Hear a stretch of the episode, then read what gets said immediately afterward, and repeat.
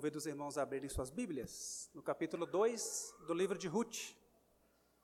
Ruth, capítulo 2. Essa é a terceira pregação que eu farei aqui na igreja sobre o livro de Ruth.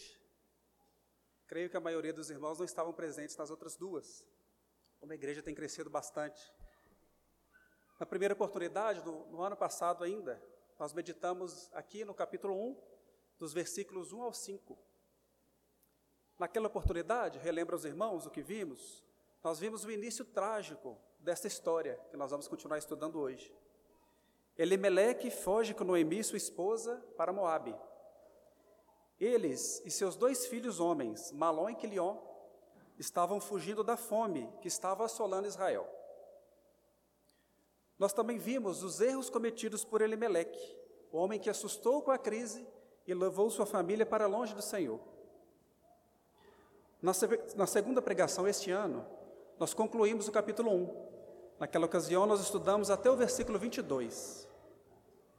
Nós vimos como as mortes do marido e dos dois filhos deixaram Noemi amargurada com a vida e com Deus. Ela resolve voltar para Israel quando soube que a fome passara.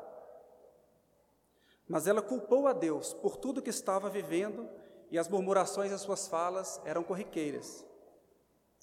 Ela vê Ruth, sua nora, se apegar a ela. Acompanhamos juntos a linda declaração de fidelidade de Ruth, a sua sogra. Vimos também sobre a chegada das duas em Belém e como Noemi se mostrou amarga a todos que as receberam. O último versículo do primeiro capítulo, eu peço aos irmãos que acompanhem na sua Bíblia, é uma ponte para o capítulo 2, que vamos estudar hoje. O versículo 22 do capítulo 1 diz assim: Ruth, cap, capítulo 1, versículo 22. Assim voltou Noemi da terra de Moabe, com Ruth, sua nora, a Moabita, e chegaram a Belém no princípio da cega da cevada. Neste versículo, nós temos todos os elementos que precisamos para entendermos o pano de fundo do capítulo 2. Até então, a personagem principal, Noemi, ela está vindo de onde? De Moabe, está contido também neste versículo. Com quem ela vem? Com Ruth. Quem é Ruth? Sua nora, que é Moabita. Percebam os irmãos aqui neste versículo que a Bíblia começa a mudar um pouco o foco de Noemi para Ruth. Alguns detalhes que todos sabemos da história, mas que são repetidos para dar ênfase. Outro detalhe importante: estão chegando onde? Em Belém, Israel. Quando eles chegaram, quando elas chegaram, melhor dizendo, do princípio da cega da cevada. Versículo curto, mas cheio de detalhes importantes. É como se o autor dissesse: anota isso tudo, porque esses detalhes serão importantes daqui para frente. Vamos ler agora todo o capítulo 2 do livro de Ruth. Peço aos irmãos que acompanhem suas Bíblias. Tinha Noemi um parente de seu marido, senhor de muitos bens, da família de Elimeleque, o qual se chamava Boaz. Ruth, a Moabita, disse a Noemi: Deixa-me ir ao campo e apanharei espigas atrás daquele que me favorecer. Ela lhe disse: Vai, minha filha. Ela se foi, chegou ao campo e apanhava após os segadores. Por casualidade, entrou na parte que pertencia a Boaz, o qual era da família de Elimeleque. Eis que Boaz veio de Belém e disse aos segadores: O Senhor seja convosco. Responderam-lhe eles: O Senhor te abençoe. Depois perguntou Boaz ao servo encarregado dos segadores: De quem é esta moça? Respondeu-lhe o servo: Esta é a moça moabita, que veio com Noemi da terra de Moabe. Disse-me ela: Deixa-me rebuscar espigas e ajuntá-las entre as gavelas após os segadores. Assim ela veio, desde pela manhã até agora está aqui, menos um pouco que esteve na choça. Então disse Boaz a Ruth: Ouve, filha minha, não vás colher em outro campo, nem tampouco passes daqui, porém aqui ficarás com as minhas servas. Estarás atenta ao campo que cegarem, e irás após elas. Não dei ordem aos servos que não te toquem? Quando tiveres sede, vai às vasilhas e bebe do que os servos tiraram. Então ela, inclinando-se rosto em terra, lhe disse: Como é que me favoreces e fazes casos de mim, sendo eu estrangeira? Respondeu Boaz e lhe disse: Bem me contaram tudo quanto fizeste a sua sogra, depois da morte de teu marido, e como deixaste a teu pai e a tua mãe, e a terra onde nasceste, e vieste para um povo que dantes não conhecias. O Senhor retribua o teu feito, e seja cumprida a tua recompensa do Senhor, Deus de Israel, sob cujas asas vieste buscar refúgio. Disse ela: Tu me favoreces, me favoreces muito, Senhor meu, pois me consolaste e falaste ao coração da tua serva, não sendo eu nem ainda uma das tuas servas. À hora de comer, Boaz lhe disse: Achega-te para aqui e come do pão, e molha no vinho o teu bocado. Ela se assentou do, ao lado dos segadores, e ele lhe deu grãos tostados de cereais. Ela comeu e se fartou, e ainda lhe sobejou. Levantando-se ela para rebuscar, Boaz deu ordem aos seus servos, dizendo: Até entre as gavelas, deixai-a colher, e não a censureis. Tirai também dos molhos algumas espigas, e deixai-as para que as apanhem, e não a repreendais. Esteve ela apanhando naquele campo até a tarde. Debulhou o que apanhara, e foi quase uma efa de cevada. Tomou e veio à cidade. E viu sua sogra o que havia apanhado, também o que lhe sobejara depois de fartar-se, tirou e deu à sua sogra. Então lhe disse a sogra: Onde colheste hoje? Onde trabalhaste? Bendito seja aquele que te acolheu favoravelmente. E Ruth contou à sua sogra onde havia trabalhado e disse: O nome do Senhor, em cujo campo trabalhei, é Boaz. Então Noemi disse à sua nora: Bendito seja ele do Senhor, que ainda não tem deixado a sua benevolência, nem para com os vivos, nem para com os mortos. Disse-lhe mais Noemi: Este homem é nosso parente chegado e um dentre os nossos resgatadores. Continuou Ruth a Moabita. Também ainda me disse: Com os meus servos ficarás, até que acabem toda a cega que tenho. Disse Noemi a sua nora Ruth: Bom será, filha minha, que, saia, que saias com as servas dele, para que noutro campo não te molestem. Assim passou ela, a companhia das servas de Boaz, para colher, até que a cega da cevada e do trigo se acabou, e ficou com a sua sogra. Abaixe sua fronte, vamos fazer uma oração. Deus Santo, estamos, ó Deus, diante da tua palavra que está sendo, ó Deus, a partir deste momento, exposta à tua igreja. Pedimos, ó Deus, que neste momento, onde iremos estudá-la, onde iremos, ó Deus, meditar sobre estes versículos, que são muito importantes, ó Deus, neste contexto, nessa história de Ruth, que o Senhor possa, Deus, fazer com, com que nós meditemos, buscando o entendimento, ó Deus, daquilo que a tua palavra nos ensina. Nos dê sabedoria, nos dê clareza, e faça, ó Deus, com que todos nós possamos sair daqui edificados por tua santa palavra. Que o Senhor nos exorte, cuide de nós, ó Deus. Nós oramos agradecidos em nome de Jesus. Nós vamos, a partir de agora, passar versículo por versículo deste capítulo 2 que nós lemos agora. Nesse primeiro versículo, eu peço que os irmãos permaneçam aqui com o livro de Ruth aberto, ele introduz na história um homem que será um personagem muito importante daqui para frente. Diz assim o texto do versículo 1: Tinha Noemi um parente de seu marido, senhor de muitos bens, da família de Elimeleque, o qual se chamava Boaz. Um homem rico, senhor de muitos bens, é introduzido na história. Boaz é filho de Salmão, que a Bíblia chama de pai de Belém, ou seja, era da família do fundador da cidade. Sobre a mãe dele, nós falaremos daqui a pouco, quando essa informação será mais relevante no contexto. Mas Boaz ser parente de Noemi é o que vai fazer com que ele seja tão importante nesse contexto. Noemi também vai nos lembrar disso um pouco mais à frente. O versículo 2 diz assim: Ruth, a Moabita, disse a Noemi: Deixa-me ir ao campo e apanharei espigas atrás daquele que me favorecer. Ela lhe disse: Vai, minha filha.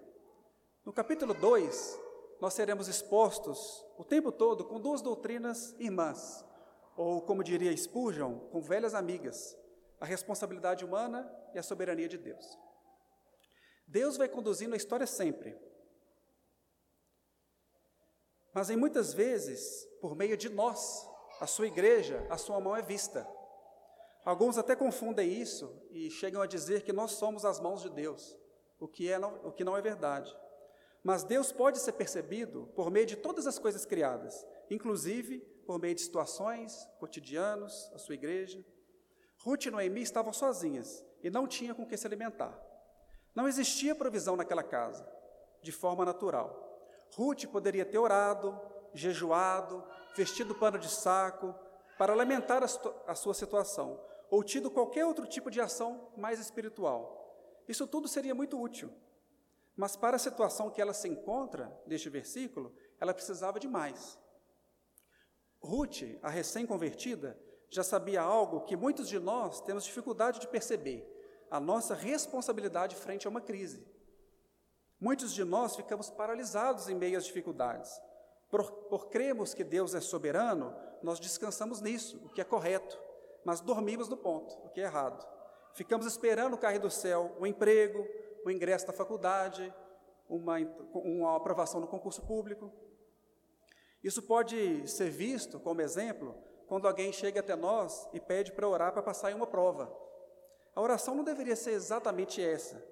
Deveria ser para Deus dar concentração nos estudos, foco, uma boa memória e uma boa correção da prova para não ter erros, mas nunca para passar na prova exatamente. Receio que neste assunto de paralisia em meio a crises, haja grande participação dos homens. Aqueles que deveriam ser os primeiros a agir, em muitas situações, ficam inertes. E nem se trata aqui de uma inércia para refletirem melhor sobre o assunto ou para se dedicarem a orações sobre aquele tema. A inércia, muitas vezes, é por não saberem o que fazer ou como fazer. Não foram treinados para isso. Ainda acham ruim quando suas esposas, quando são casados, com sabedoria ou não, tentam empurrá-los para alguma ação. Homens, nós homens, nós devemos agir. Nós devemos olhar para as Escrituras, olhar para o exemplo de masculinidade que ela nos apresenta. Jesus Cristo, perfeito varão, ele orava sem precisar e ele agia sem precisar. Mas nós, homens, nós precisamos tanto de um quanto de outro. Ruth, uma garota, percebendo que naquele momento era a pessoa mais forte da casa, agiu. Imagino que ela conhecia, por meio de seu falecido marido ou de sua sogra, a prescrição de Levítico 19, de 9 a 10, que nós lemos aqui na liturgia. Quando ela diz que apanharia espigas logo após aqueles que a favorecesse, mostra que ela tinha uma ideia do que fazer, não era algo aleatório. Era o certo a se fazer naquele momento? Sim, era o certo. Daria certo? Ela não sabia, ela não tinha ideia. Mas é precisamente neste ponto que termina a responsabilidade do homem e podemos descansar na soberania de Deus. Sua sogra concordou com o pedido e disse: Vai, minha filha. É muito interessante, nesse, nesse último ponto desse versículo, ver a submissão de Ruth com a sua sogra, pedindo para ir trabalhar, uma vez que Noemi era como uma mãe para ela, e ver a percepção correta de Noemi ao concordar com o trabalho de Ruth, mesmo correndo riscos. Nós vamos ver um pouco mais à frente quais eram os perigos que Ruth corria ao sair para trabalhar naquele tempo. Acompanhe comigo a leitura do versículo 3. Ela se foi chegou ao campo e apanhava após os segadores. Por casualidade, entrou na parte que pertencia a Boaz, o qual era da família de Elimelec. Ruth faz exatamente o que ela tinha proposto, e ela vai trabalhar em um campo onde poderia apanhar espigas. Não foi uma ação aleatória, como vimos, ela esperava conseguir algo. Mas além do que ela poderia imaginar, por casualidade, que quer dizer sem nenhuma intenção por parte de Ruth, ela está nos campos de Boaz. Eu acho impressionante, muito digno de nossa meditação, quando a Bíblia usa a palavra casualidade. Obrigado, Fernando. Aos olhos do homem, foi casual. Nenhum homem planejou isso antes de acontecer. Porém, será que Ruth está solta ao acaso? Ou o Senhor a conduziu até os campos de Boaz? É clara aqui nesse texto a soberania de Deus controlando todos os detalhes. Versículo 4. Eis que Boaz veio de Belém e disse aos segadores: O Senhor seja convosco. Responderam-lhe eles: O Senhor te abençoe.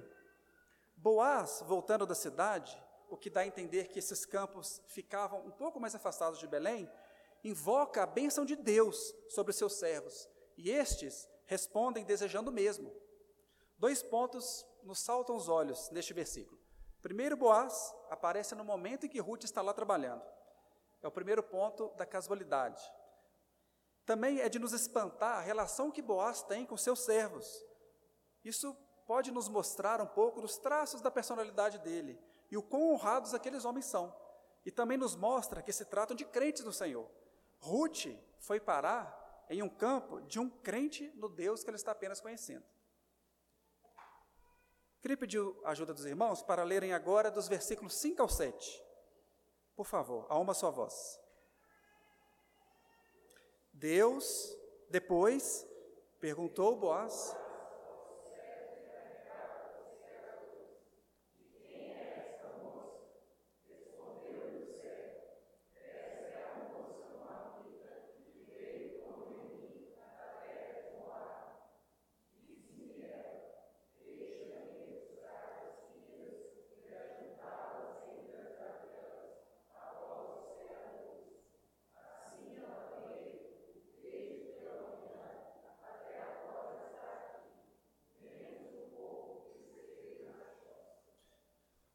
Nesse ponto, ele se interessa pela moça que está ali apanhando espigas. Ele pergunta sobre ela. A resposta nos mostra que todos estavam cientes de quem era ela e qual era a sua história. Ela já era conhecida na cidade, como nós vemos no finalzinho do capítulo 1. O servo de Boaz conta a ele exatamente o que aconteceu. Tirando uma pequena parte que ela estava descansando na choça, que é um abrigo contra o sol e mau tempo, todo o restante do tempo ela esteve trabalhando é, uma, é um detalhe, mas é uma descrição justa e correta do que tinha acontecido. Versículos de 8 a 9. Então disse Boaz a Ruth: Ouve, filha minha, não vás colher em outro campo, nem tampouco passes daqui. Porém, aqui ficarás com as minhas servas. Estarás atenta ao campo que cegarem e irá, irás após elas. Não dei ordem aos servos que não te toquem? Quando tiveres sede, vai às vasilhas e bebe do que os servos tiraram. Boaz já tinha mostrado nos versículos anteriores que era um homem diferente ao tratar os seus servos daquela maneira. Mas ao decidir falar com Ruth e da maneira como ele trata a moça, nós vemos em Boaz traços impressionantes da masculinidade bíblica, que quero destacar com os irmãos aqui alguns pontos para a nossa meditação. Primeiro ponto: tratamento com pureza, como ordenado em 1 Timóteo 2, que também lemos na liturgia ele diz: Filha minha. Ela é mais nova que ele. Ele sabe que deve tratá-la como filha ou como uma irmã mais nova. Aqui cabe até uma pequena pausa para aprofundarmos um ponto, um, uma pequena parte do sermão neste ponto, porque trata-se de um assunto muito importante e por vezes perdido nos nossos tempos. Vou abrir o parênteses e depois, quando eu fechá-lo, eu aviso os irmãos que estou voltando para, para os pontos que destaquei. Primeira observação: Biblicamente, os homens podem se relacionar com uma mulher de quatro formas distintas. As mais novas são como filhas, as mais velhas são como mães, as que têm idade similar como irmãs e aquelas que se casarem como esposa. Homens, todas as mulheres que vocês conhecem ou conhecerem precisam entrar em um desses quatro tipos de tratamento. Desconfie de qualquer outro enquadramento fora esses. Aquela menina que você, jovem, tem algum interesse afetivo ou planeja ter algum relacionamento, até que você se case, trate-a como uma irmã. Você pode até dar outro nome para ela. E também não estou dizendo que você terá o mesmo sentimento que tem pela sua irmã, mas o tratamento é como se fosse. Aquilo que irmãos fazem é aquilo que vocês podem fazer nesse relacionamento. Não existe a possibilidade de trazer benefícios do futuro para o presente sem que tenhamos consequências. Se você, por exemplo, quiser comprar algo hoje e não tem dinheiro, o que você faz? Você pega um empréstimo no banco ou faz um financiamento. Isso não é de graça. Você paga caro por isso. Você paga caro por adiantar um benefício. Isso ainda é mais real e sério nas coisas concernentes à nossa alma. Não tente trazer benefícios do casamento para o presente. Você pagará caro por isso. Meninas, não entreguem o coração de vocês a qualquer um. Se recusem a aceitar um relacionamento medíocre só porque o tempo está passando. O tempo é diferente para cada um de nós. o Senhor nos conduz de maneiras distintas. Exijam que os homens a tratem com pureza, não aceitem menos do que isso. Voltemos agora, fechando parênteses, para os demais pontos que podemos observar na conduta de Boaz. Número dois, ele oferece proteção. Ele diz, em outras palavras, fique aqui comigo, onde eu possa cuidar de você. Boaz quer que Ruth fique por perto. Ele sabe como os outros campos podem ser perigosos para uma mulher desprotegida como ela. Ali ele conseguiria garantir a sua segurança e também o seu mantimento. Ponto 3. Ele usa a sua autoridade para o bem. Quando ele diz: Os meus servos não vão te tocar. Nós podemos nos perguntar, mas por que essa ordem? Por que os servos dele poderiam tocar nela? Gostaria de lembrar aos irmãos algo que foi até enfatizado na primeira pregação, que a história de Ruth se passa no tempo dos juízes, onde a pró própria Bíblia descreve que cada um fazia o que era reto aos seus próprios olhos. É bem provável que se Ruth, uma jovem estrangeira, fosse encontrada em qualquer outro campo, ela seria abusada ou violentada. Se você acha essa visão um pouco exagerada, basta ler Juízes 19, onde conta a história de um homem e sua concubina, mulher que era de Belém, mesma cidade onde se passa essa história de Ruth. Está viajando para Efraim e, ao pernoitar em Gibeá, na casa de um estranho que os recebeu, homens daquela cidade bateram na porta, exigindo que entregassem o rapaz para que abusassem dele. Algo parecido com o ocorrido com os anjos em Sodoma, seus irmãos se lembram. Qual foi a atitude do dono da casa? Será que ele lutou por justiça para proteger os seus, eh, a sua visita? Não. Ele oferece a sua filha virgem e também a concubina do seu hóspede para fazer o que quisessem com ela, em troca de deixar o hóspede dele, o homem, em paz. O senhor da concubina tomou a mesma atitude que desde Adão os homens têm tomado insistentemente. Ficou em silêncio. Que perversidade deste homem. Os homens da cidade não gostaram daquela ideia, mas mesmo assim o dono da casa pegou a força a concubina e a jogou para fora da casa. Se os irmãos se lembram dessa história, aqueles homens a forçaram e abusaram dela toda a noite, até pela manhã. Ela morreu. Viram só, contando um pequeno caso de, de juízes dessa época. Não é exagero dizer que Ruth, se estivesse em outro campo, seria violentada. É assim que eles tratavam as mulheres naquela época. É mais uma evidência clara do quão distinto era Boaz ao oferecer proteção e dar as ordens claras aos seus servos sobre aquela mulher. Ponto 4. Ele também usa os seus recursos para o bem dela, quando ele diz: quando você tiver sede, vá beber da água que nós temos aqui. Ele não queria apenas que ela tivesse protegida, mas suprida em todas as suas necessidades. Versículo 10. Então ela, inclinando-se rosto em terra, lhe disse: Como é que me favoreces e fazes casos de mim, sendo eu estrangeira?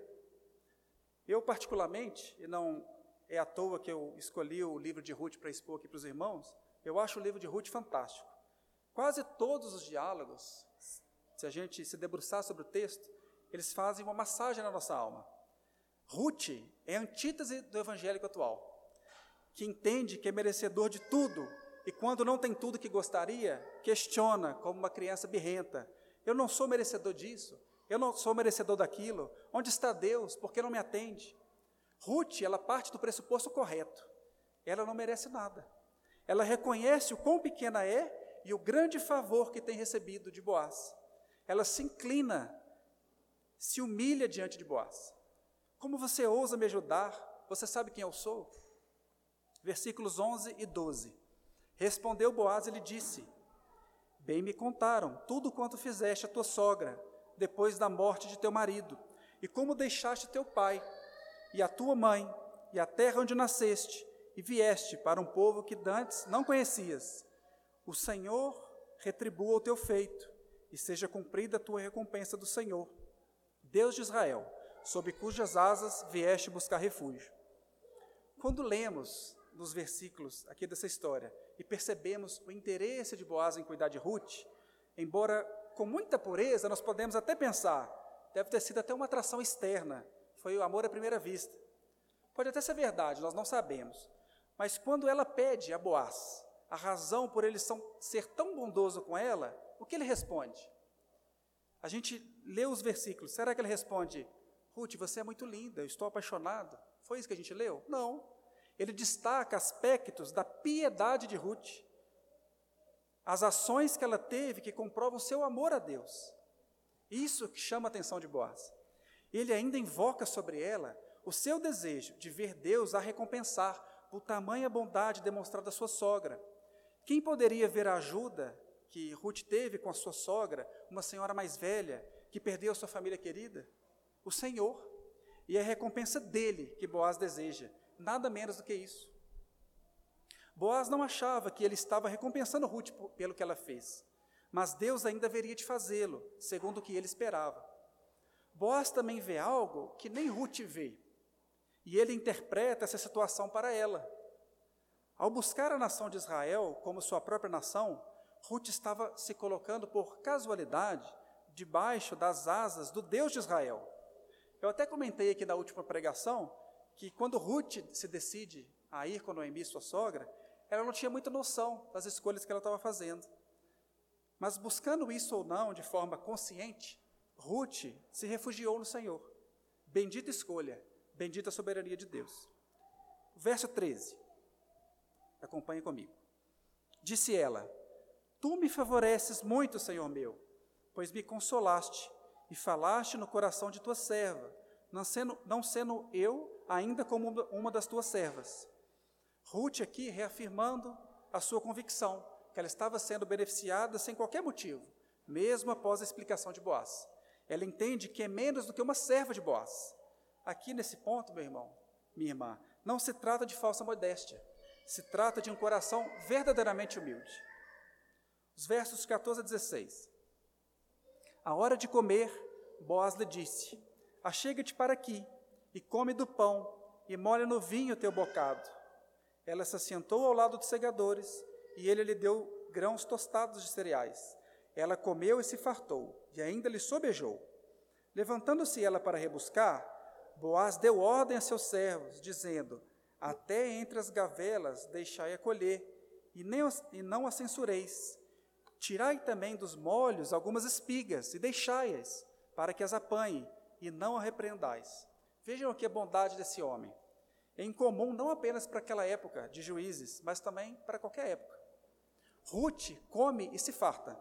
E ele reforça aos seus servos o seu desejo que Ruth seja cuidada. Dessa vez, pedindo para que os servos fazerem mais do que estavam acostumados. Se a lei determinava que aquilo que tinha caído ou ficado nos cantos não fosse recolhido, mas deixado aos pobres e aos estrangeiros, Boaz vai além. Ele deseja que seus servos joguem espigas intencionalmente, intencionalmente para que elas as recolham. Ele entende o espírito da lei, ao invés de a cumprir mecanicamente. Se ele quisesse apoupar do trabalho, também poderia fazer. Não precisava jogar espigas ao chão, poderia lidar diretamente. Mas será que nesse caso seria o melhor caminho? Será que ela, se sentindo um pouco acuada, ela voltaria no dia seguinte para trabalhar, se recebesse ao invés de trabalhar? Nós não sabemos ao certo, mas o fato é que o texto demonstra que ele não quer poupá-la do trabalho, mas ele quer que a colheita dela seja farta. Versículos 17 e 18. Esteve ela apanhando naquele tempo, naquele campo até a tarde. Debulhou o que apanhara e foi quase uma erfa de cevada. Tomou e veio à cidade, e viu sua sogra, o que havia apanhado. Também o que lhe sobejara depois de fartar-se, tirou e deu à sua sogra.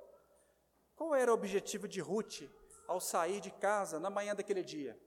Buscar mantimento para ela e para Noemi, sua sogra. O que ocorre ao final do dia?